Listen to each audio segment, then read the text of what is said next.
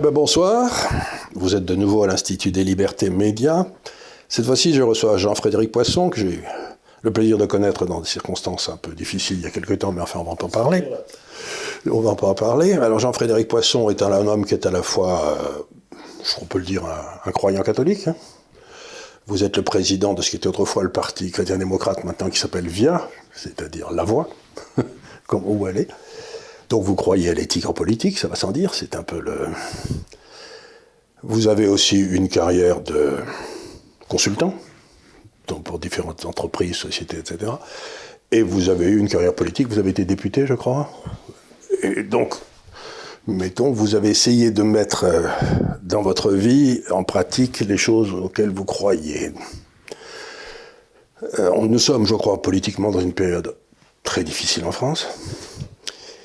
Et euh, si je peux me permettre de donner une explication dès le départ, que vous corroborerez ou non, je crois que c'est parce que notre, personnel politique n'est plus le bon et que nos institutions ne sont plus à la hauteur. Et je crois que vous venez d'écrire un livre sur justement nos institutions.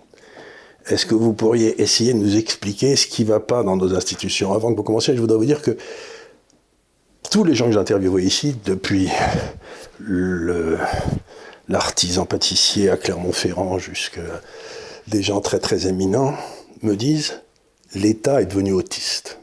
Vous voyez ce que je veux dire? Ils, sont complètement incapables de prendre les informations. Les informations du bas ne montent plus vers eux, ils vivent dans leur monde et ils ne savent plus ce qui se passe en bas ni ce dont le a besoin, etc.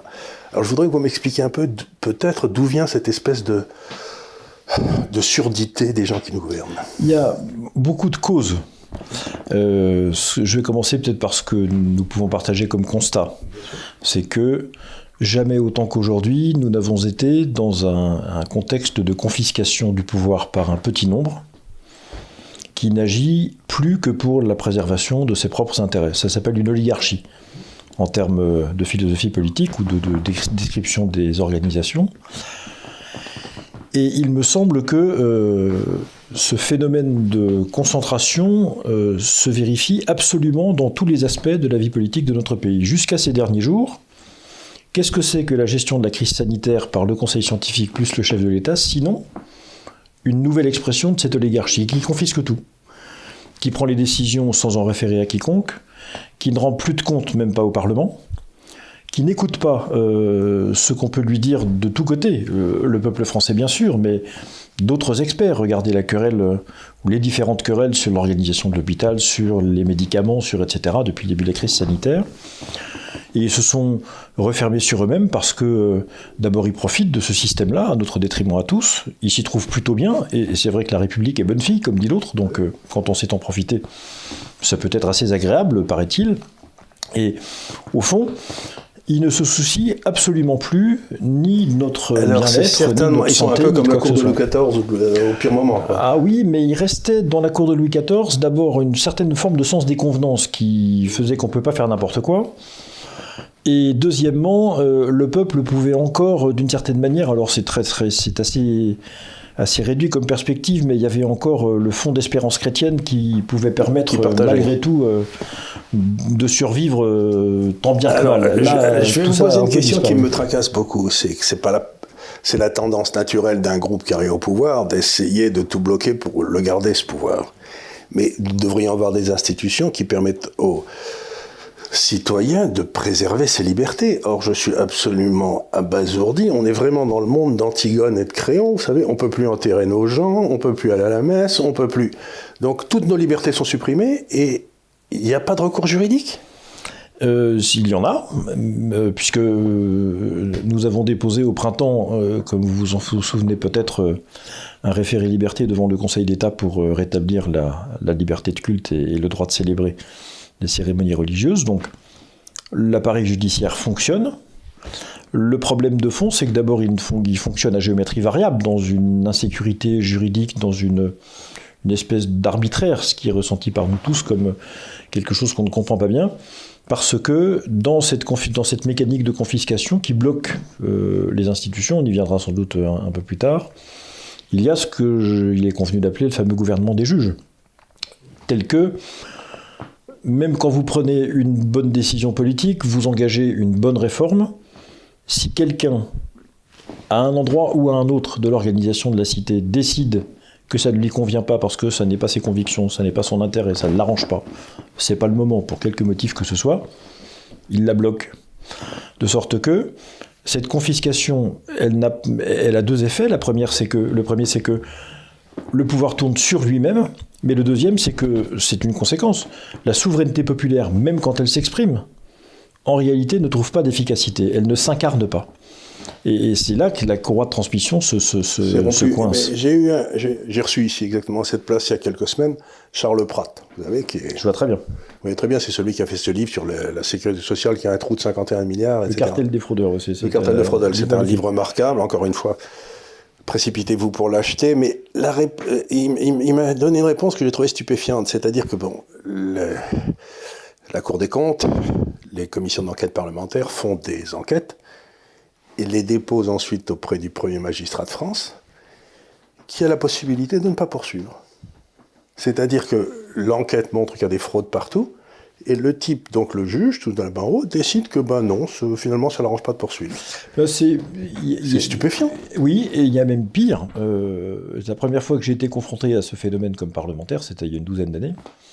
Nous avions, euh, c'était au temps de, sous la présidence de Nicolas Sarkozy, nous avions adopté au Parlement la loi sur les peines planchées. Vous vous souvenez de cette loi?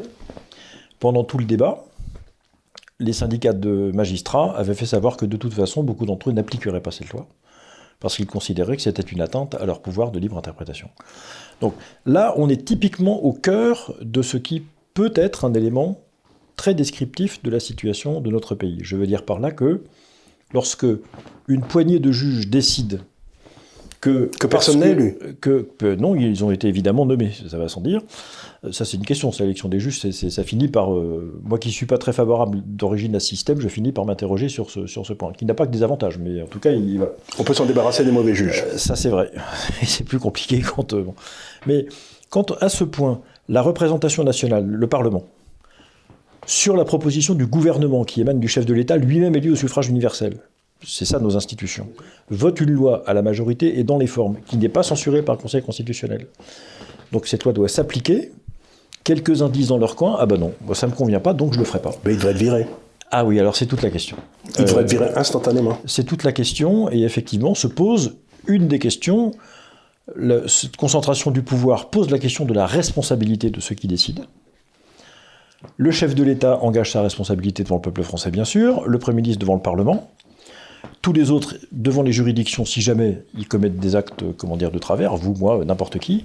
Les seuls dont on ne peut jamais appeler la responsabilité sont les magistrats. Je ne prétends pas qu'il faille les enrégimenter, je ne suis pas pour une justice d'État euh, et une suppression totale de la séparation des pouvoirs, je dis simplement que on ne peut pas continuer à imaginer un système institutionnel dans lequel ceux qui doivent veiller à ce que l'application de la justice soit équitable et par lesquels passe l'application euh, du droit et de la justice et de la loi, ceux-là soient les seuls à qui euh, on ne demande jamais de compte et à qui d'ailleurs on ne peut même pas en demander puisque ça n'est pas prévu. Et je vais vous dire simplement un chiffre révélateur sur ce point. La statistique dont je dispose s'arrête, je crois, en 2015 et elle constate qu'entre 2005 et 2015, de mémoire, 1600 ou 1700 plaintes ont été déposées auprès du Conseil supérieur de la magistrature pour demander des comptes à des juges qui n'avaient pas fait correctement leur office aux yeux des justiciables. 2% de ces plaintes ont été instruites. C'est pas qu'elles ont abouti à des sanctions, ont été instruites. Ce chiffre-là montre bien que ce phénomène de caste, d'oligarchie, de regroupement sur soi, euh, euh, touche au fond tous les aspects de notre vie politique. Est-ce que c'est pas un peu ce qu'avait essayé d'attaquer euh, Sarkozy quand il s'était bagarré avec les juges bah, Il s'était un peu bagarré, mais il a pris, je crois, une décision funeste, c'est qu'il a abandonné la présidence du Conseil supérieur de la magistrature. Il y a, euh, dans la droite française, en tout cas récemment, une espèce de complexe par rapport à la question de l'indépendance de la justice. Et donc Nicolas Sarkozy, comme beaucoup de ses prédécesseurs, mais lui particulièrement dans la réforme constitutionnelle de 2008, la révision constitutionnelle, a voulu donner toutes les garanties à la justice qu'il ne s'en occuperait pas. Et donc il a, rompu avec euh, le texte fondateur de la Ve République, la Constitution de 58 qui prévoyait que le président de la République préside de droit la plus haute instance disciplinaire qui organise la justice française, c'est-à-dire le Conseil supérieur de la magistrature, qui est maintenant présidé par euh, un juge. De sorte Ce qui nous rassure. Comment Ce qui nous rassure. C'est tout à fait rassurant, j'en suis parfaitement d'accord. Donc au fond, alors il y a beaucoup d'autres aspects sur lesquels on peut revenir, mais euh, ce, qui me, ce qui me frappe le plus et qui va dans le sens de votre question initiale, c'est qu'en définitive, euh, on dit partout que le peuple est souverain. La Déclaration des droits de l'homme dit que aucune responsabilité, aucune charge, aucune mission dans la République ne peut émaner d'autre chose que la souveraineté populaire, alors directement ou indirectement, mais bon. Et nous sommes dans un contexte tel que, globalement, la souveraineté populaire, quand elle s'exprime, dans beaucoup de cas, ne rencontre pas d'efficace. Elle n'est pas respectée dans sa volonté. C'est ça qu'il faut changer. Comment fait-on?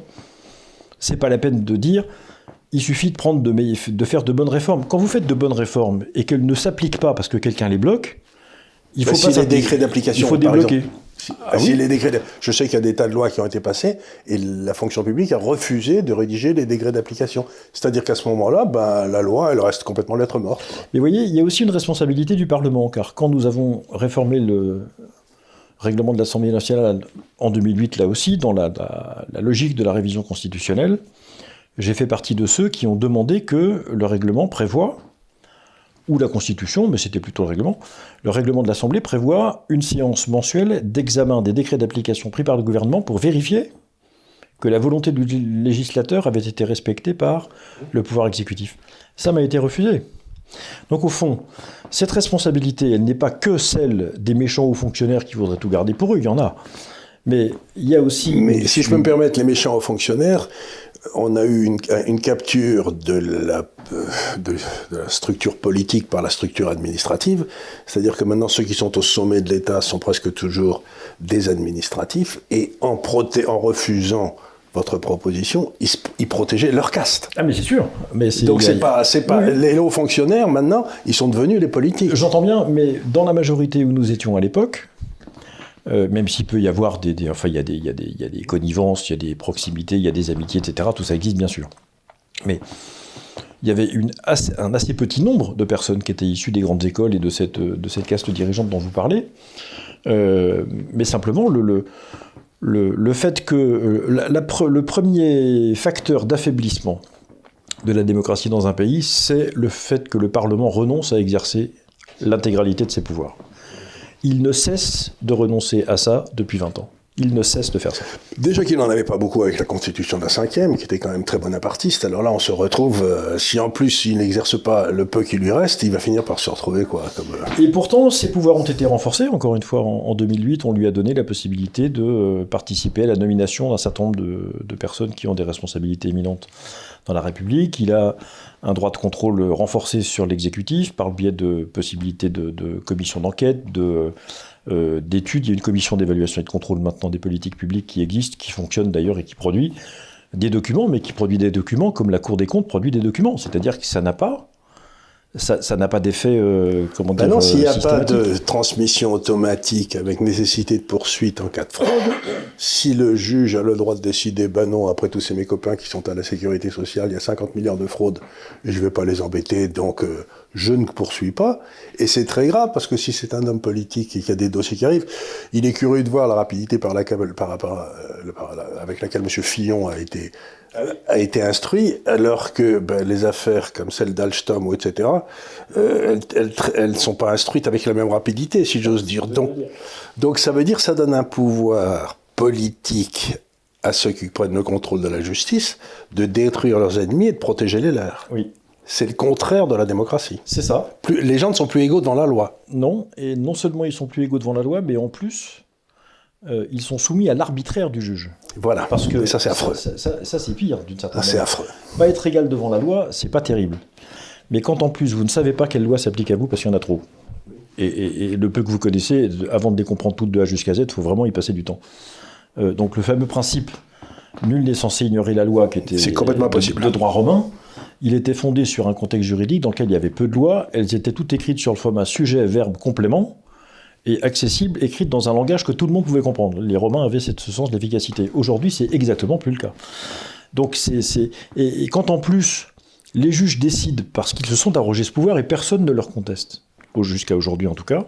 Les juges décident comme ils veulent d'apprécier ou de ne pas apprécier telle situation, etc., produisent des jurisprudences qui vont à 180 degrés sur une même réalité. C'est-à-dire que le même crime ou le même délit, s'il est fait à Clermont-Ferrand ou s'il est fait à Annecy, ah, je vais vous prendre un, ça, peut avoir des conséquences complètement différentes. Bien sûr, euh, c'est même dans certains cas une faute ou pas. Euh, je prends souvent cet exemple que par ailleurs j'ai pratiqué à la fois comme, comme euh, patron d'entreprise et comme parlementaire. le prêt de main-d'œuvre. Alors, on ne fait pas souvent du prêt de main-d'œuvre dans sa vie. Hein. C'est consiste pour nos auditeurs qui ne seraient pas familiers avec ce, mécanisme, à ce qu'une entreprise a le droit, quand elle se trouve en surcharge de travail ou pour tout autre motif qui lui convient, de prêter un certain nombre de ses salariés à une autre entreprise, euh, moyennant qu'évidemment euh, l'autre entreprise bah, lui paye euh, pendant ce temps-là, le, paye ses salariés et puis se débrouille, comment dire, des, des, salaires dont elle ne bénéficie plus chez elle. Donc les travailleurs s'en vont. Pendant qu'ils s'en vont, le contrat de travail demeure, mais c'est, euh, elle prête ses salariés à l'entreprise. Alors, le Code du travail dit on ne peut pas le faire à but lucratif. Autrement dit, vous n'avez pas le droit, si vous n'êtes pas une entreprise de travail temporaire, c'est pas votre objet social, donc vous n'avez pas le droit de faire du bénéfice sur un salarié que vous mettez à disposition d'une autre entreprise. Très bien. Se greffe sur cette affaire euh, la question de tous les frais annexes. Qu'est-ce qu'on fait des congés payés euh, Qu'est-ce qu'on fait de, éventuellement des stages de formation, des frais de déplacement, etc. etc. Est-ce qu'on les rembourse, on les rembourse pas Si c'est des forfaits, comment, on traite le reste? Eh bien, certains jugements de la, Chambre sociale de la Cour de cassation vous diront que c'est le salaire, rien que le salaire, et tout le salaire, et tout le reste, c'est du but lucratif, donc vous n'avez pas le droit. Et dans d'autres cas, on vous dira que non, non, bien entendu, euh, la même instance judiciaire peut produire sur un cas identique au nom du même article du Code du travail, deux décisions de jurisprudence qui sont exactement opposées l'une à l'autre. Quand vous êtes DRH et que vous êtes confronté à ça, je suis un ancien DRH d'industrie, quand vous êtes DRH et que vous êtes confronté à ça, vous dites alors qu'est-ce que je fais? Est-ce que j'ai le droit ou est-ce que j'ai pas le droit Je les vire. Euh, ou, je les garde ou je les vire, j'en sais rien, mais en tout cas, je ne sais pas ce que je peux faire. Et je suis dans une totale insécurité juridique parce que, un, je ne serai pas traité comme mon voisin, et ça rejoint la question de l'égalité, mais surtout, je ne sais pas si j'ai le droit ou si j'ai pas le droit. Et qui me dira que j'ai pas le droit? C'est pas la loi, c'est le juge. Et c'est ça qui ne va pas. C'est-à-dire le juge s'arrange de faire la loi. Oui. Euh, Qu'est-ce qu'il arrange? S'il a mal dîné, s'il s'est engueulé avec sa femme? Ben, Regardez encore un exemple récent qui, touche, euh, qui, a, beaucoup euh, touché notre pays récemment à propos des attentats. le débat a couru dans l'opinion publique et chez euh, et dans, les arcanes du pouvoir, les couleurs du pouvoir, sur la dissolution d'un certain nombre d'associations et d'organisations euh, à caractère euh, islamique conquérant. Je ne parle jamais, moi, d'islamisme, je parle de l'islam conquérant. C'est ça, ça, C'est l'islam en marche. C'est ça. eh bien, j'ai entendu une magistrate dire sur un plateau de télévision l'autre jour, à propos de la dissolution du comité contre l'islamophobie en France, le fameux CCIF, qui est désormais célèbre, une magistrate, euh, par ailleurs je crois syndicaliste, mais ça n'a pas d'importance, qui nous expliquait qu'en fait, les conventions internationales nous interdisaient de dissoudre une association euh, de manière aussi facile que ce qui avait l'air d'être présenté par le pouvoir. Alors, elle invoquait pour euh, son argument les articles de la Convention européenne des droits de l'homme qui traitent du droit d'association. C'est l'article 9, pour nos auditeurs qui voudraient se renseigner. Donc je suis allé lire cet article. Et l'article 9 et 10 en réalité. Et alors, ils sont rédigés de la même façon tous les deux. Premier alinéa, bien entendu, il y a liberté d'association, liberté d'expression, puis d'ailleurs il y en a un sur la liberté de conscience aussi, le 9, 10 et 11 sont ceux-là.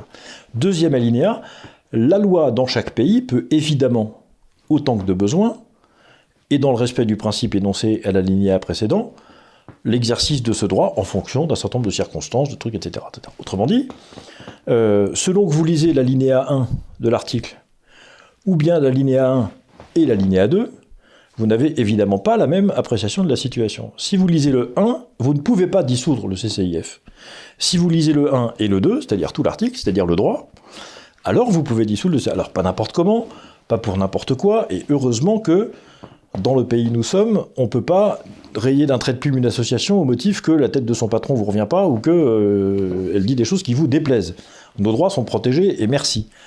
Mais tout de même, là, dans ce cas particulier, cette magistrate nous expliquait que ce serait très compliqué parce que nous sommes tenus par les conventions internationales. Non, nous ne sommes pas tenus. Elle mentait. Euh, Elle alors, le savait. Alors, je- je- j'imagine que oui. Je ne peux pas imaginer qu'elle n'ait pas elle connu avait cet article. un- elle disait le droit en fonction de ses croyances politiques. En fonction de son militantisme personnel. Et ça, c'est c- et ça, et ça, c'est pas possible. Et ça les conduit. euh, et je vais encore parler d'un ou deux articles des codes et, et, euh, les auditeurs me, me le pardonneront, mais ça leur permet aussi de vérifier par eux-mêmes. Dans le code civil, il y a deux articles qui sont tout au début, le 4 et le 5. Et dans un code, quand les articles, plus les articles sont hauts dans la table des matières, plus leur portée est, est générale. Les articles 4 et 5 interdisent aux juges de fabriquer du droit. Très clairement, elle dit aux juges, la fonction des juges, c'est de, de faire en sorte que le droit soit interprété, qu'il soit appliqué, qu'il soit en mouvement là encore. Mais pas d'en fabriquer. Et le texte dit, un juge qui prononce un arrêt de jurisprudence ne peut pas avoir la prétention que son arrêt vaille pour toutes les situations qui se représenteront à la justice. Autrement dit, ça n'est pas une loi. C'est l'appréciation d'un cas singulier. Aujourd'hui, notre administration judiciaire produit des lois à la place du Parlement, parfois contre le Parlement, parfois à côté de celle du Parlement, si bien que, encore une fois, nous ne sommes plus égaux devant la loi, nous ne sommes plus protégés par euh, la justice est aveugle. Vous savez, c'est pas parce qu'elle voit rien, c'est parce qu'elle ne, elle ne regarde pas Qui elle juge à Elle qui juge en fonction elle du juge droit. en fonction du droit, pas en fonction de qui est en face d'elle. Il n'y a pas d'arbitraire. Et là, aujourd'hui, nous sommes dans le règne de l'inégalité et de l'arbitraire, et c'est pas supportable. Alors, on fait le même constat que j'ai fait avec tous mes précédents euh, interlocuteurs. Qu'est-ce qu'on fait? Eh bien, on commence par redonner le pouvoir au peuple. Donc, référendum? Ah oui, euh, moi je suis euh, Moi, je suis absolument, partisan forcené du référendum abso- d'initiative populaire. absolument partisan de ça. Euh, enfin, il, il- il faut tout refaire. Pourquoi? Parce que, enfin, tout refaire. Je m'explique. Euh, si la question centrale est, et je crois que c'est celle-là, euh, changeons les institutions pour faire en sorte que la souveraineté populaire soit respectée, ce que je crois être l'objectif numéro un par ordre de priorité. Euh, si on commence par là, si vous ne commencez pas par là, le reste ne sert à rien. Donc commençons Ce par que là. vous dites est quelque chose que je dis toujours. Vous savez, je suis un vieux lecteur de bande dessinée. Il y avait Is No Good, vous savez, l'horrible Is No Je Good. me souviens très bien. Et le peuple pensait que le calife était bon, mais qu'Is No Good était mauvais. Si on changeait Is No Good, ça allait aller beaucoup mieux. Mais les- ce dont je ne pas compte, c'est dans les institutions telles que vous les écrivez, on peut mettre tous les vizirs qu'on veut. Si l'institution reste viciée, on ne traite pas le problème. Non, c'est ça. Donc ça. il faut commencer à traiter le problème au fond, c'est-à-dire rendre au peuple sa souveraineté. Exactement. Sinon, ça marche pas. Ce qui veut dire, rendre au peuple sa souveraineté, qu'est-ce que ça veut dire? Ça veut dire lui redonner les responsabilités qu'il doit exercer. Et il doit les exercer de deux manières différentes. La première, c'est par l'expression de sa voix et de sa décision. Les élections générales et le référendum sont des moyens normaux de cette expression. Et deuxièmement, on doit renforcer sa présence au sein des institutions, et c'est pour ça que je me bats, pour que les corps intermédiaires soient remis au cœur de la décision publique. Je ne saurais être plus d'accord. Euh, et euh, comment dire que. euh, Et des choses comme par exemple les communautés de communes ont été un désastre parce qu'elles ont enlevé le pouvoir de décision au maire pour le filer à des gens que personne ne voit jamais et ne peut Alors, c'est là, c'est là que nous avons peut-être, j'ai peut-être une nuance à exprimer par rapport à ça. Je suis un ancien président de communauté d'agglomération, que j'ai présidé pendant 8 ans et j'y ai siégé pendant euh, 4 ou 5 années de plus. Lorsque j'étais président de la communauté d'agglomération de Rambouillet, j'ai sans cesse veillé à ce que ce qui était indispensable aux maires des communes rurales pour exercer le pouvoir dans leur commune leur soit restitué ou maintenu. C'est-à-dire le droit de l'urbanisme, la gestion des écoles, la gestion des bâtiments publics, quand ils le souhaitaient, et un certain nombre d'autres dispositions de cette nature. Tout le reste, euh, qu'un maire d'un village de 800 habitants ne conserve pas pour son exercice propre la compétence du développement économique et qu'il la transfère à un niveau où on fait de l'aménagement du territoire de manière un peu plus globale sur un bassin d'emploi, ça peut parfaitement s'entendre. On peut entendre aussi que tout ce qui concerne les réseaux, qui par définition filent d'un territoire d'une commune sur un autre, euh, l'eau, les transports, l'électricité, l'énergie, tout ça, on peut imaginer que ça soit traité de manière collégiale. Mais subsidiaire, subsidiaire, c'est-à-dire que euh, ça se traite à un niveau intercommunal simplement parce que ça n'a pas d'utilité de le traiter au niveau communal. C'est comme la paroisse et l'évêché. C'est la même chose et ça devrait être la même chose pour la France et l'Europe, mon cher Exactement. C'était d'ailleurs l'idée de l'Europe au départ. C'était l'Europe de la subsidiarité. Au exactement ça. Donc il faut revenir à ça. Mais ça veut, ça veut donc dire, deuxième mouvement, si on revient à ça, alors il faut recentrer l'État sur ce qu'il doit faire dans le même esprit de subsidiarité. Il doit faire un certain nombre de choses, pas tout. Ce qu'il ne doit pas faire, confions-le aux acteurs. Regardez la gestion de la crise sanitaire. Je disais ça euh, sur un plateau de radio ces jours-ci. Les maires ont beaucoup de choses à dire sur la gestion de la crise sanitaire. Les associations qui passent leur vie dans tous les quartiers de France et de Navarre ont des tas de choses à dire sur la gestion de la crise sanitaire. On, sait bien maintenant quelle aurait été la solution et si nos gouvernants étaient un peu plus clairvoyants, ils l'auraient sans doute engagé depuis des mois. Test généralisé massif euh, isolement et protection des personnes fragiles. Euh, et c'est comme ça qu'on s'en des malades. Voilà. Et évidemment, tout ce qu'on. Comment. Euh, alors, il y en a un qui m'a dit, quelqu'un qui m'a dit un jour, mais comment vous faites les personnes âgées qui vivent seules, vous pouvez pas les isoler? Mais j'ai dit, pas dit de les isoler, il faut les protéger. Mais il y a des tas de gens qui vont venir en aide aux personnes qui sont seules, parce qu'ils le font tous les jours. Mais si vous n'embauchez pas le tissu associatif, pour compléter l'action de l'État sur la santé publique. je l'ai vu dans un autre endroit qui m'a laissé toi, c'est qu'on m'a expliqué que tous les hôpitaux étaient en train de crouler sous la demande des gens qui arrivaient malades, mais toutes les cliniques étaient vides. C'est ça. Donc l'administration refusait de faire gagner de l'argent. C'est ça. donc les cliniques étaient vides alors que les hôpitaux étaient en train de crever. Mais on est fou. C'est ça. Donc on rend sa souveraineté au peuple. Mais encore une fois, si vous lui donnez les leviers et que vous continuez d'entretenir un état tentaculaire qui fait tout à la place de tout le monde, donc qui ne fait en fait rien, qui, euh, qui, nous, qui nous ennuie, et je suis poli, plutôt qu'il nous protège en réalité. C'est d'emmerder les Français, disait Pompidou. Disait Pompidou. vous pouvez, vous, il faut absolument faire ça, et, donc faire en sorte trouvé, Je connais bien la Suède, parce que c'est un pays dans lequel j'ai de la famille. Et euh, vous savez, ils ont fait faillite en 92 avec un état tentaculaire. Très bien. Et donc, ce qu'ils ont fait, c'était très malin. Ils ont fait des grandes discussions. Ils ont dit, par exemple, dans l'éducation, qu'ils avaient une éducation qui était pire que l'éducation nationale française. Euh, première question qu'ils ont posée à est-ce que tous les enfants doivent avoir une bonne éducation? Tout le monde a dit oui. Deuxième question, est-ce que cette éducation doit être payée par les impôts? Tout le monde a dit, mais bien sûr. Troisième question, est-ce que ça doit être fait par des fonctionnaires ou est-ce qu'on peut donner un ticket à chacun pour qu'il la présente à l'école de son ah, choix Le chèque scolaire.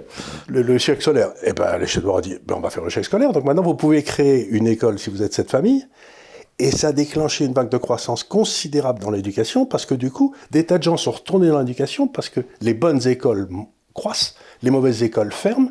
Et donc, on se retrouve dans un monde. Donc, vous avez rendu aux Suédois la disposition de l'argent qu'ils payent pour les impôts, qui, qui, qui fondent une espèce de marché de l'éducation, et ça marche beaucoup mieux que l'éducation nationale. Ah mais c'est sûr. Mais... Donc c'est encore une fois la subsidiarité. Vous rendez leur fric au...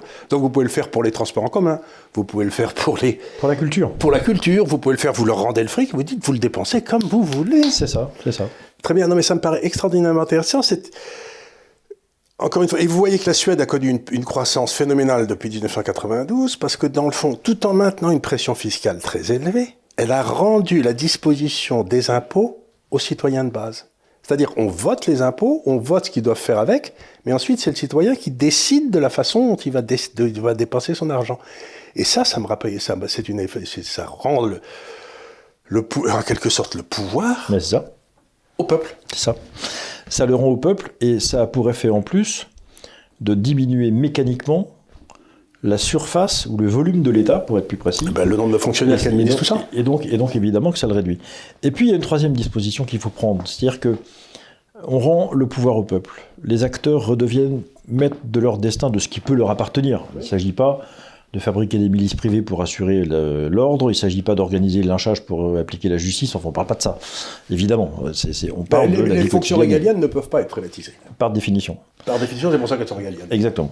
Donc euh, ensuite, euh, on, réduit, on recentre l'État sur... Enfin, c'est le mouvement que connaissent les entreprises depuis 20 ans. Il n'y a que les États, certains États, qui n'ont pas compris que le salut dans le monde d'aujourd'hui, c'est de se retenter sur son core business, comme on dit, sur son cœur de métier que l'État le fasse. Et il y a la question particulière du chef de l'État.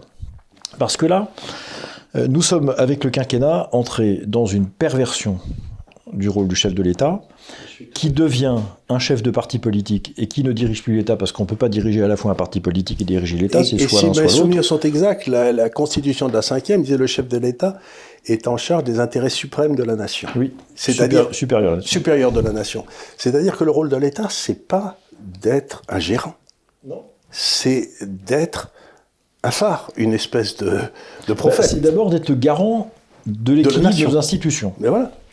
C'est d'impulser les politiques de la nation, c'est de conserver la mainmise intégrale sur les affaires étrangères et la défense, voilà. parce que comme on dit, c'est le chef des armées. Les affaires étrangères et la défense sont des ministères délégués en fait de, du, de la présidence de la République. Le Premier ministre là-dessus est une courroie de transmission au mieux. Et, et, parfois... et, souvent dans les royautés antérieures, ils étaient tout proches du roi. Oui, oui. Ils étaient. Euh... Quand quelqu'un s'en occupait, parce que parfois le roi s'en occupait tout seul. Oui, exactement.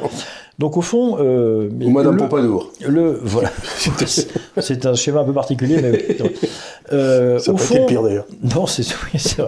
Au fond, le. le euh, le quinquennat a perverti la fonction parce que euh, il a fait du chef de l'État le chef du parti politique majoritaire à l'Assemblée nationale, ce qui est l'inverse de son rôle. Et deuxièmement, ce qui est sans doute tout encore plus pervers, paradoxalement, nous devons mener une réflexion sur le temps politique. Plus le monde est complexe, plus les réformes qu'il faut engager sont nombreuses, et chaque jour qui passe, euh, on ajoute, euh, comment dire, à l'inventaire de la veille. Plus donc, le redressement est difficile à engager, à poursuivre et demande du temps, de la constance, et bien plus il faut que le temps politique soit long. Malheureusement et paradoxalement, dans une société dans laquelle nous vivons sur une succession de temps extrêmement court. Si le politique est protégé d'une certaine manière de la brièveté du temps et qu'il peut inscrire son action dans la durée, alors il y a quelque chose à faire sur la durée du mandat présidentiel pour à la fois le dégager du temps rapide qui passe et le dégager de la tambouille politique. Donc il faut rétablir le septennat. Donc il faut rétablir le septennat Mais- et il faut que le président ait la parole rare. Ah, ça, c'est un problème de contention personnelle. Il y avait un très beau slogan publicitaire, je crois que c'était les pneus Pirelli qui. euh, euh, pardon pour la publicité gratuite, je ne sais pas si vous aurez le droit à des. à des On va leur demander, on va leur demander parce qu'on a toujours besoin d'argent ici. Magnifique slogan, sans maîtrise, la puissance n'est rien. C'est formidable. C'est- absolument. J'ai été professeur de philosophie dans une vie antérieure. Euh, J'aurais aimé pouvoir donner ce sujet euh, à mes étudiants pour leur dire voilà, vous avez 4 heures sans maîtrise, la puissance rien. Qu'est-ce que vous pensez de ça? Eh bien, pour le président de la République, c'est pareil. Dans la gestion de cette crise, le président de la République parle trop. Le Premier ministre parle tout le temps. Le ministre de la Santé parle tous les jours. Pour dire, on ne sait même plus ce qu'il dit. Peut-être d'ailleurs, il ne le sait pas lui-même, mais, mais, mais au Ah, disent, disent tous les trois la même chose, c'est pas de notre faute. Oui, ça, ça Ce c'est qui n'est pas vraiment Ça, c'est vrai. le discours qu'on attend d'un politique. pas exactement ce qu'on notre notion de la responsabilité, c'est certain. Donc rétablissons le septennat pour dégager le chef de l'État de la tambouille politicienne. Il y a de la tambouille politicienne, là. Il, y a, il y a des querelles de pouvoir là où il y a du pouvoir. C'est même vrai dans les familles, et c'est même vrai quand il faut distribuer les cadeaux de Noël euh, dans, dans toutes les familles de France et de Navarre. Donc il y a- là où il y a des hommes, il y a du pouvoir. Il- il- ça peut de commencer très très tôt, très petit, et Et on, des offre, choses. on euh, offre le même ballon à trois petits garçons, exactement le même, et au bout de cinq minutes, ils se mettront sur la gueule pour un des trois. Pour un des- mais c'est sûr. Non, non, mais c'est que Alors que c'est exactement le même. Non, ils en ça, prendront pas un chacun. L'idée, c'est quand même de piquer le ballon de l'autre. C'est quand même beaucoup plus rigolo. Donc, il faut, il faut faire tout ça pour remettre le- le- l'État, rétablir l'autorité du chef de l'État. Pas son pouvoir, le pouvoir il l'a, c'est l'élection qui lui donne. Il faut avoir le pouvoir et l'autorité, et ça n'est pas la même chose. Et nous sommes aujourd'hui, d'une manière presque caricaturale, dans une situation dans laquelle le chef de l'État, Emmanuel Macron, a le pouvoir, il n'a plus d'autorité. Et ça, c'est qu'il n'a plus, c'est ce qu'est une vieille idée gaulliste, mais il n'a plus, il n'a plus la légitimité non plus. Non plus. D'où le fait que l'usage très régulier du référendum Rendrait cette légitimité. lui rend l'assentiment, donc la légitimité. Mais il faut que le chef de l'État prête serment sur la Constitution, ce qu'il ne fait pas aujourd'hui. Qu'il respectera la volonté du peuple français quand elle s'exprime, parce qu'il y a des précédents et Donc, ils sont fâcheux. Ils sont fâcheux, on, on passe à Sarkozy et euh, le refus de l'Europe. Lisbonne, exactement. 2005, euh, référendum, on dit non. 2008, c'est ratifié par le Congrès, ratification à laquelle je n'ai pas pris part. Euh, mais euh, Qui était une forfaiture. qui était, qui était, oui. Alors, j'en ai parlé. Il se trouve que j'en ai parlé avec Nicolas Sarkozy. Euh, assez peu, de, quelques années après. euh, C'était juste après qu'il a, euh, qu'il a perdu l'élection de 2012. Et il m'a dit, L'argument s'entend, mais il a, il a sa limite. Il m'a dit les trois premiers candidats du premier tour de l'élection présidentielle de 2007, c'est-à-dire moi, Ségolène Royal et François Bayrou, c'était tous les trois engagés, tous les trois engagés dans leur campagne à faire adopter le traité euh, constitutionnel euh, européen. Donc, j'ai considéré, et les trois, ça faisait à eux trois près de 70%. Donc, j'ai considéré qu'une majorité de Français était d'accord. Et je lui ai dit, euh, Nicolas, mon cher président, je ne suis pas du tout certain que ce point ait été vu de manière très claire par l'opinion publique, premièrement. Deuxièmement, euh, Nicolas Sarkozy, candidat, n'a pas du tout été élu sur cette perspective, et sans doute même le contraire, d'autant plus que à l'époque. Il parlait beaucoup de souveraineté. Hein. Euh, oui, et puis il avait même toute sa campagne pour assécher ou tarir en tout cas une partie de l'électorat euh, de Jean-Marie Le Pen qui lui était remonté comme, comme, comme des coups suisses sur le, sur le sujet. Donc il y avait là, je pense, une erreur d'appréciation. Mais bon, c'est ainsi. En tout cas, rétablissement du septennat, mais pour décharger dans une certaine mesure le chef de l'État de la perspective de sa propre réélection, il faut décider et inscrire dans la Constitution qu'on ne fait qu'un mandat présidentiel. Ça me paraît essentiel. Voilà. Donc, cette, alors, quelle république on a? Le chef de l'État est élu pour 7 ans, une fois et une seule. Donc, il, il peut gouverner 7 ans. Ce qui permet d'avoir au passage d'ailleurs un temps de respiration institutionnel, puisqu'on maintient le calendrier législatif. Donc, au bout de 5 ans, si les Français ne sont pas contents, ils savent qu'ils peuvent dire maintenant ça suffit, ce qu'on a fait d'ailleurs et en 86 et en 93 avec Mitterrand. Il n'y avait pas besoin de manifestation dans la rue. On savait qu'il y avait l'échéance électorale qui arrivait et qu'on pourrait exprimer notre désaccord, voire notre colère. Et il vaut mieux le faire dans les urnes qu'en allant euh, casser des vitrines ou, euh, euh, en installant la grève générale. Donc le temps de respiration et de démocratie que le peuple veut, il l'a. Le chef de l'État s'engage à recourir au référendum une fois par an. Et ce n'est pas les sujets qui manquent de son initiative. De son initiative.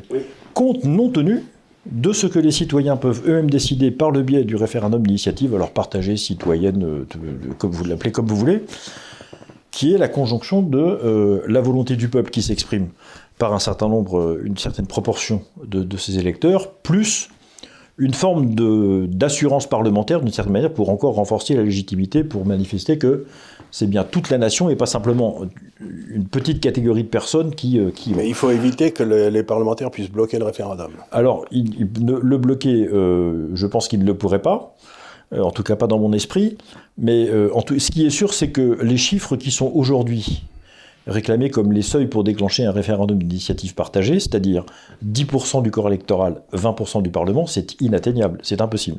Ça veut dire 4,5 millions et demi de personnes 200 parlementaires, ça n'arrive jamais. Donc il faut diviser ça de moitié, ou du quart, peu importe, il ne faut pas avoir peur de ça. Euh, mais bien s'entendre préalablement sur ce qui peut être l'objet d'un référendum d'initiative partagée et ce qui ne peut pas. Parce que il ne faut pas non plus mentir aux gens. Euh, il y a eu tout un débat autour de savoir si on pouvait faire des, des référendums révocatoires, vous savez, pour virer les élus qui ne vous plaisent pas faut s'entendre, ils sont élus ou ils sont pas élus. Ils font des bêtises, très bien. Mais je vous pose une question, par exemple, l'immigration pourrait être l'objet d'un référendum Bien sûr, ah, tout à fait. L'immigration, euh, j'ai, je... Parce qu'il y a des tas de gens qui vous diraient non. Non, mais je pense qu'il le faut. Mais il le faut pourquoi? Il le faut pour deux raisons. La première, c'est que euh, c'est un sujet suffisamment transversal et grave pour l'ensemble de la société française pour que un débat spécifique sur ce point soit organisé pour que les Français décident de ça en particulier. Deuxième élément, c'est un sujet qui est tellement lourd à porter qu'il faut, en plus du pouvoir, ce dont les élus disposent, l'assentiment du peuple sur le sens de la réforme. Et ça, le pouvoir ne donne pas l'assentiment du peuple sur la réforme. Il donne la clé du camion.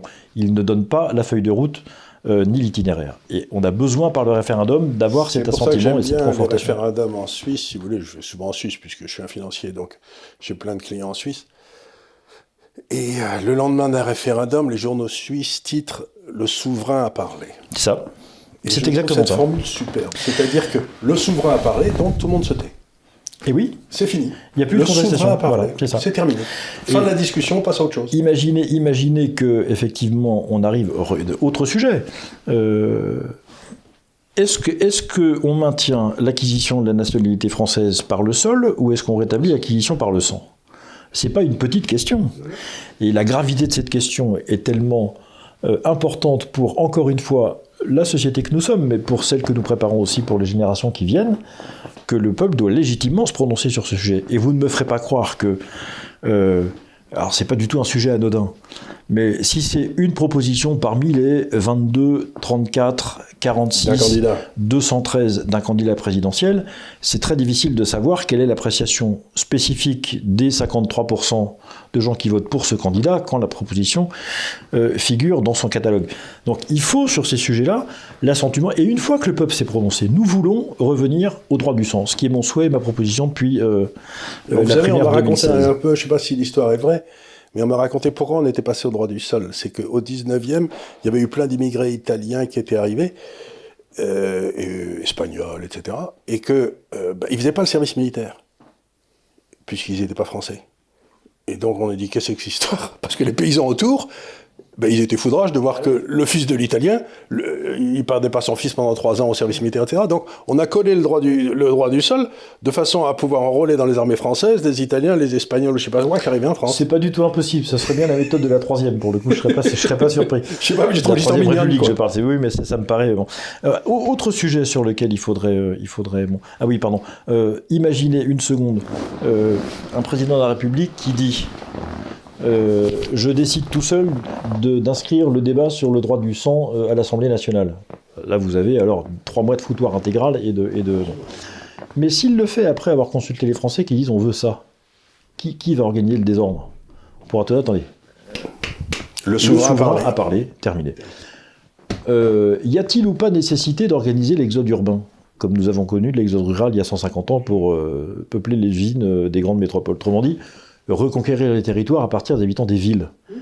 Évidemment que c'est absolument nécessaire. Qui va engager ça? C'est affreusement complexe. Affreusement complexe. Ben, parce qu'il faut, faut que l'État suive, c'est-à-dire les écoles, les hôpitaux. il faut que les gens veuillent. Il faut que les gens qu'ils soient invités. Alors, par chance, le, enfin par chance, je, pardon, je retire, mais les circonstances de la crise sanitaire nous amènent sont favorables à ce que les gens se disent qui habitent dans les villes disent tiens, si on habitait à la campagne, ce serait pas plus mal. Euh, maintenant, il faut du travail, il faut des réseaux, il faut des transports, il faut de la connexion téléphonique, il faut de la fibre optique, il faut des tas de choses pour euh, des hôpitaux, des services, des écoles, des, des, des, gymnases, des, maternités, etc. Donc il faut faire le contraire de ce qu'on a fait depuis 40 ans, de vider les campagnes. Exactement. Mais vous comprenez bien que euh, ce débat qui s'inscrit à l'Assemblée nationale, il y en a pour deux ans et demi.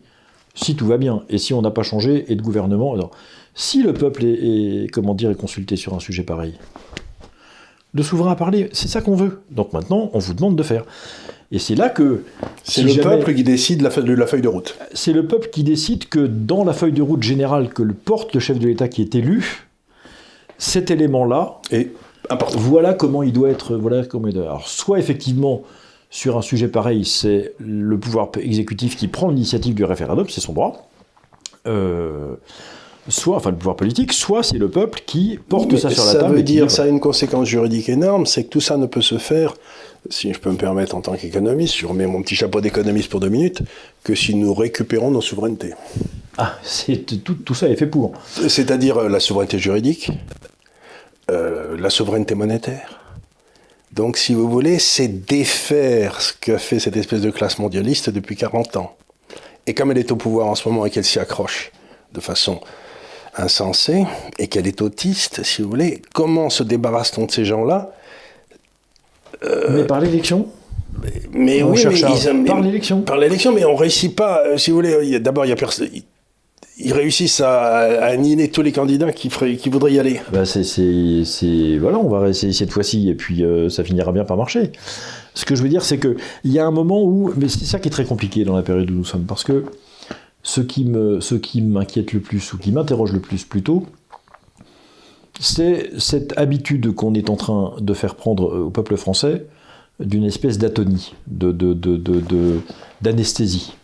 Euh, mais je crois que l'atonie est, la, conséquence de l'anomie, si je peux me permettre. À partir du moment, si vous voulez, où plus personne ne comprend rien aux lois et tout. Ah, mais bien sûr. Je, vous, vous, êtes, vous devenez abruti. Je ne dis pas que les Français sont responsables de ça, les premiers responsables.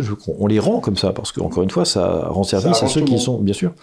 Ça arrange le, le, système avec un grand S. Ce que lui, celui que vous venez de décrire, celui qui veut faire de nous quoi? Bah, au fond, euh, des gens qui consomment, euh, qui travaillent et puis qui la ferment, quoi. Hein, parce que c'est le projet de société idéal de ceux qui nous gouvernent, c'est quand même ça. J'ai vu ça dans la crise, j'ai trouvé ça stupéfiant. Vous avez eu les huit euh, raisons pour lesquelles vous pouvez sortir de chez vous, le, papier. Mais si je peux me permettre, puisque vous êtes chrétien, je vais dire l'homme ne vit pas que de pain. C'était que du pain. Ni du pain ou de promener ses animaux de compagnie, parce que Voilà. il y avait. Voilà. C'était soit des trucs complètement basiques de la fonction vitale, mais la vie ne peut pas être euh, le seul but de la vie. C'est-à-dire rester en vie, ce n'est pas le but d'un honnête homme. Non. Je veux Mais dire, les manières, les manières c'est monstrueux. Quand, quand j'entends quand j'entends des responsables politiques, en particulier chez les Républicains, et je parle d'un de leurs vice-présidents, qui nous explique sans rire à la télévision que lui se satisferait volontiers d'une société dans laquelle il est en bonne santé mais moins libre, et je dis moi je je, je, je marche pas là-dedans. Mais c'est abominable. je ne marche pas là-dedans. Vous savez, c'est ce que disait Benjamin Franklin, l'un des fondateurs de la République américaine. Il disait ceux qui sont prêts à abandonner une partie de leur liberté pour leur confort perdront Perdront à la deux. fois leur liberté et leur confort. Absolument. Donc cette personne est une andouille. C'est ça. Je, je, je suis pas loin de penser comme vous. Euh, Mais elle est dangereuse pour la on- politique parce qu'elle a, elle a une, elle a une idée basse de l'homme. Mais oui, et puis je crois que je- j'espère qu'on peut être heureux en n'étant pas en pleine santé. J'en connais d'ailleurs plein. Euh, Et d'ailleurs, si on en croit Knock, euh, nous sommes tous des malades qui s'ignorent. Donc euh, on à est, ce on propos, est, euh, je me sens pas bien. mais- Oui, c'est ça. donc euh, non, non, mais vous voyez le schéma dans lequel on est en train d'entrer. On était rentré dans un état d'esclave. Oui, parce que c'est la seule. euh, Il y, a, il y a quelque chose dans la modernité politique. euh, à partir du moment où elle n'est plus orientée au service du bien commun, le seul fondement de légitimité que peut trouver le pouvoir, c'est la préservation de la santé. Il ne peut plus faire que ça. Donc vous voulez dire qu'on est en train de rentrer dans une dictature Mais oui, sanitaire. Et bien sûr. euh, euh, Vous avez entendu parler de ce projet de crédit social en Chine? Vous avez, vous avez vu ça? Vous n'avez pas vu ça? Oui. Social rating, comme on dit en français. Euh, vous avez 4, ou 5 catégories, je ne sais plus. Euh, Il y a 3A comme les finances, 2A, A, B, C et D. Il me semble que c'est ça. Comme chez les jésuites autrefois. quoi. Alors, euh, ouais, A, B, c'est C, D, E, c'est un peu moins spirituel pour le coup, vous allez voir. Euh, alors, si vous êtes 3A, vous avez le droit de vous inscrire au parti, communiste chinois bien sûr, vous avez le droit d'avoir des prêts à taux zéro, vous avez accès aux logements sociaux de manière prioritaire, vous avez etc. Si vous avez une conduite avec un excès de vitesse, vous passez 2A au lieu de 3. Et là, vous n'avez plus accès aux prêts à taux zéro, vous avez des taux bonifiés. et donc, on vous classe en fonction de votre C'est comportement le meilleur des mondes, vous savez. Où il y avait c'est des gars qui vivaient, il y avait Mais des c'est gars ça. qui vivaient dans la jungle, Mais mais c'est qui ça. étaient heureux, alors que les autres, c'était, ils étaient, ils étaient tous sous calmant. Mais alors, j'alerte nos auditeurs sur un point, c'est que ce projet-là euh, fait partie des conversations qu'un certain nombre de pays occidentaux ont en ce moment avec les Chinois, parce qu'il fait partie intégrante du projet de la route de la soie. Euh, C'est-à-dire que, et quand vous couplez ça avec la 5G, euh, On va tous avoir une petite puce dans l'oreille pour guerre- savoir où on est sans arrêt. Oui, et puis euh, vous, avez vu ça aussi. Enfin, je ne suis pas complotiste. Moi, j'ai pas le temps. C'est fatigant d'être complotiste. Enfin, ça, Et puis moi, la raison pour laquelle je suis pas vraiment complotiste, Je- c'est que j'ai toujours pensé que c'était beaucoup plus facile d'expliquer les choses par l'imbécilité que par le complot. par l'organisation. Ça, c'est vrai. Ça, c'est vrai. Bon, enfin, Mais c'est- un point de vue. ça. depuis un an et demi, euh, dans deux pays d'Afrique, le premier c'est le Rwanda, et j'ai oublié le deuxième. Peut-être le Malawi, ou enfin quelque chose qui est dans l'est de l'Afrique. Là, je regarde la carte en même temps qui est sur le mur. Euh, Il y a des campagnes de vaccination massive qui, avec le vaccin, ingèrent les dans les enfants. corps. Non, pas abîment les enfants. Ils ingèrent des puces électroniques pour contrôler l'état de santé de ceux qui ont été vaccinés. Ils calculent les flux d'hormones, les échanges chimiques, etc. On met ça avec le vaccin. Qui l'a dit? Pas moi. Le journal Le Monde, qui n'est pas soupçonné quand même d'être un truc euh, archi-conservateur, euh, salopard fasciste et d'extrême droite, Quoi que j'en suis pas sûr. qui vous dit, c'est pas, ça pas tous les jours en tout cas, euh, c'est lui qui décrit cette campagne de vaccins. Où est-ce qu'on fait les tests en ce moment pour les vaccins sur le Covid-19 En Afrique du Sud. Euh, donc il y, a eu- il y a eu, vous avez entendu d'ailleurs, des communautés africaines protester. Voilà. Donc ce monde, ce que Noam Chomsky, un certain nombre de démocrates américains appellent le capitalisme de surveillance, une expression que je trouve extrêmement Qui va avec le capitalisme de connivence. Pareil, Les deux, les deux sont copains comme cochons. mais bien entendu, euh, dont Biden d'ailleurs est un, est un, est Est un un instrument euh, absolument désigné. Tout ça est en train de s'installer, euh, avec cette idée que, euh, bien entendu, on a besoin de quoi dans ce monde-là? On a besoin de votre force de travail, de la mienne, et de celle des jeunes qui sont autour de nous derrière les caméras Surtout de la vôtre, parce que moi je suis un peu fatigué. Euh, Voilà, c'est ça. et moi, ça arrive aussi. Donc, et surtout, qui se taisent, qu'ils ne protestent pas. Parce et surtout, on n'a pas tellement besoin qu'ils se taisent. ça perd du temps. On n'a pas besoin qu'ils se taisent. C'est que euh, Solzhenitsyn disait quelque chose qui est très fort. Il disait la raison pour laquelle on vous force à parler de la même façon dans tous ces pays-là, c'est dès qu'il y en a un qui parle pas de la même façon que tout le monde, on le repère immédiatement. Bah oui, bien sûr. Il ça fait un bruit tout de suite. Donc, la, et ce qu'ils veulent, c'est qu'on on, entende tous le même hymne. Comme ça, euh, ça nous permet de repérer ceux qui chantent faux. Exactement. C'est abominable. Mais oui. Mais tout ça passe par euh, une dictature sanitaire, au fond la connexion, elle se fait à cet endroit-là. Euh, et, je, regrette infiniment, ça me plonge dans une tristesse, une consternation sans limite, de voir que notre pays est en train de jouer cette carte-là. Parce que ces gouvernants sont soit intéressés à ce système, soit feignants, euh, soit, soit pas très éclairés. Soit achetés. Ils ont intérêt à. C'est une des manières d'avoir intérêt à être acheté. Bien, donc écoutez, je sais pas combien, depuis combien de temps parle-t-on? Tiens, dites-moi tout ça. 51 minutes. 51 minutes, donc il faut pas quand même. Vous savez, en bout de 40 minutes, les gens fatiguent. Hein. et ils ont bien raison d'ailleurs. Oui. Euh, nous aussi, nous aussi d'ailleurs, et nous encore plus. Ne m'en parlez pas. Et donc, je crois qu'on va, on va clôturer cette conversation, mais ce qu'on essaye de faire encore une fois à l'Institut des libertés, c'est euh, d'amener à ceux qui veulent bien nous écouter des gens qui ont quelque chose à dire sur des sujets qu'ils connaissent bien. Vous avez essayé de réfléchir sur la réforme des institutions, et je crois qu'en effet, on ne s'en sortira pas si on ne réforme pas nos institutions. C'est à la pierre d'achoppement. Et ensuite, on ne s'en sortira pas si on ne réussit pas à éduquer les citoyens. C'est-à-dire que ce que l'éducation nationale a cessé de faire il y a une trentaine d'années, pour des raisons que j'ai toujours... Pourquoi a-t-on détruit l'école républicaine? Ça restera toujours pour moi un profond mystère parce que moi je suis un produit de l'école républicaine et des universités, ben, j'ai eu des maîtres incroyables, j'étais très content. Ils étaient tous fous, mais ils étaient indépendants. Ils étaient marrants comme tout. Je veux dire, vous apprenaient à être libre, quoi. C'était quand même le but, l'essentiel, c'était d'apprendre à être libre. Et la seule façon, c'est dans le fond que l'esprit se diffuse à nouveau. Alors, je ne pense pas que ça va se passer ici, mais je ne sais pas, parce que l'esprit va où il veut. Donc, si vous voulez, tout ce que j'essaye de faire ici, avec vous et avec d'autres, c'est de aider à ce que l'esprit souffle. Et euh, ben, je vous remercie. Bravo. Merci de votre invitation. Je ne sais pas si on va y arriver, mais en tout cas, on va essayer. Merci à vous. Merci beaucoup.